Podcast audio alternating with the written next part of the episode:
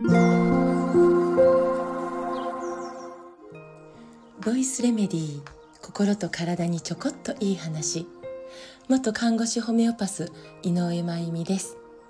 今日も、えー、先日のグッドアーサさんとのインスタライブで時間オーバーのためにお答えできなかったご質問に、えー、こちらの方でお答えしていきたいと思います。えっ、ー、と、ご質問は、毛髪ミネラル検査を受けて、ヒ素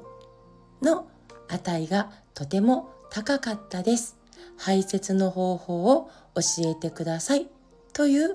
ご質問だったんです。で、ヒ素って聞いて、まあ、すぐ思い浮かぶのは、まあ、残念ですが、きっとあのカレー事件なのではないでしょうか。ね、あのカレー事件で使われたヒ素は無機ヒ素と呼ばれるヒ素なんですよね。有機無機の無機この無機ヒ素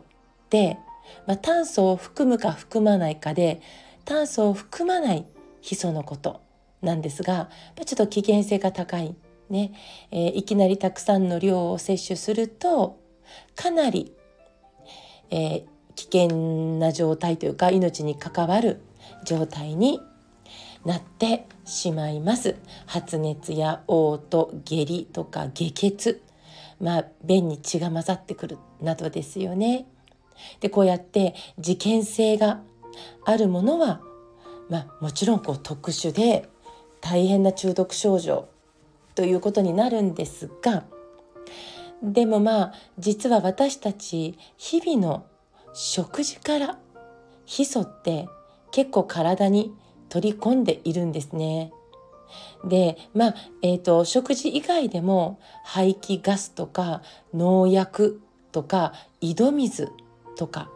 に含まれているというのもあるんですけど食材で、えー、知っておいてほしいことがあります。それはが何かというと外国産の鶏肉なんですね。これが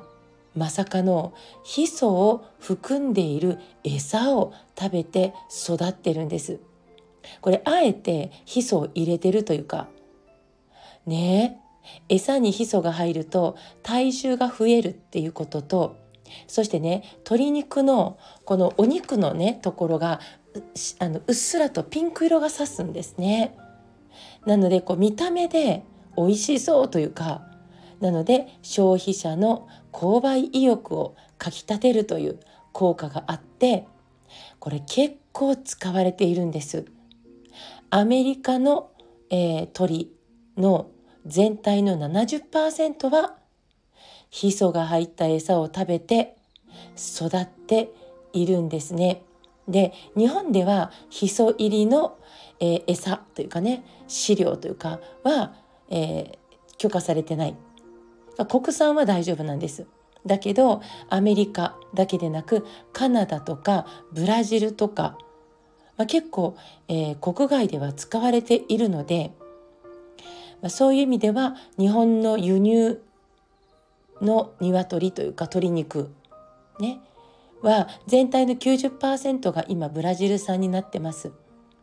なので、えー、値段とかねいや私は食べたことないんで分かんないですけど味的にも変わらずなんかとても人気があるのかもしれないんですが値段も安くてねでもやっぱりね気をつけた方がいいと思います。えっと、ご自宅でお料理する時の鶏肉はねきっと国産の鶏肉をまあえっとお店で買ってこられる方の方が多いんじゃないかなと思うんですけどただ確認できないのが外食ですよね。確認できない。なので、えっ、ー、と、もし可能なら勇気を出して、こうね、あの子供たちなんて唐揚げとか大好きだから、ね、よくあのスーパーでとか、えー、唐揚げの専門店とか、まあ、いろいろあるじゃないですか。なので思い切って聞いてみるのもいいですね。こちらの唐揚げは国産の鶏ですか？ね、これでも大事な質問だと思うんです。ね、輸入の鶏肉を食べないだけでもかなりヒ素のとの接触というかは減ってくると思います。でお肉はね、えー、鶏肉に限らず国産を選べたらいいですねやっぱりね。まあ、輸入牛肉の女性ホルモン残留も国産牛の600倍なんていう数字もね出ていたりしますものね。そしてもう一つヒ素という点で有名なのがひじきですよね。これただ普通の量を適度な頻度でね、えー、毎日サラダ大量のボウルに入ったサラダみたいにして食べるんじゃなくまあ普通の量を適度な頻度で食べるにはほぼ問題はないのではないかと言われてますが乾燥ひじきですよね通常はね乾燥ひじきはしっかりと水で戻してね事前にしっかり洗ってしっかり絞ってさらに茹でこぼすというね、えー、下準備下処理というかをすることでかなりのヒ素がもう排泄排出、えー、できるんだそうです。とてもね、安全で安心して食べれますよね。なので、ヒ素、ごめんなさい、えっ、ー、と、ひじきのお料理を、えっ、ー、と、する時には、面倒でも下処理、ね、をしっかりする。そして安心して美味しく食べるっていうことが大事かなって思います。まあ、ヒ素をね、えー、取っていながら知らず知らずのうちに、まあ、たくさんいきなり入ればカレー事件のようにもうバンってそのその場で中毒症状が起きますけど。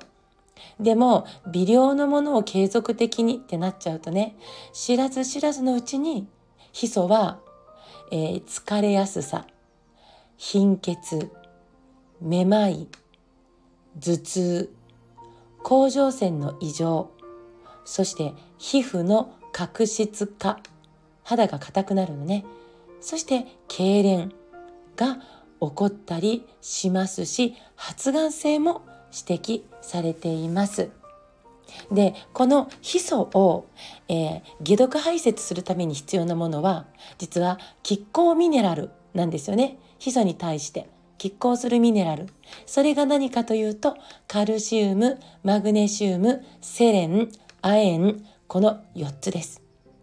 ミネラル不足はね、有害金属の体内への蓄積を助けてしまいますね。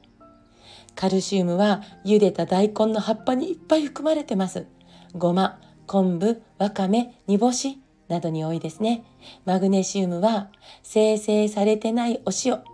とかね、あとお風呂でエプソムソルトを入れたお風呂なんかもおすすめです。セレンは鰹節、マアジ、マサバ、ブリ、マイワシに、えー、たくさん含まれてますね。亜鉛は牡蠣、卵、ごま煮干しなどなどに多いです。よく噛んで海の幸、ね、和食中心で食事をとっていれば大丈夫かなと思います。インスタントや化学調味料、加工食品が多くなるとミネラルはどんどん喪失してしまうので気をつけましょう。ということで少し参考にしていただける内容だったでしょうか。今日も最後まで聞いてくださってありがとうございます。また明日お会いしましょう。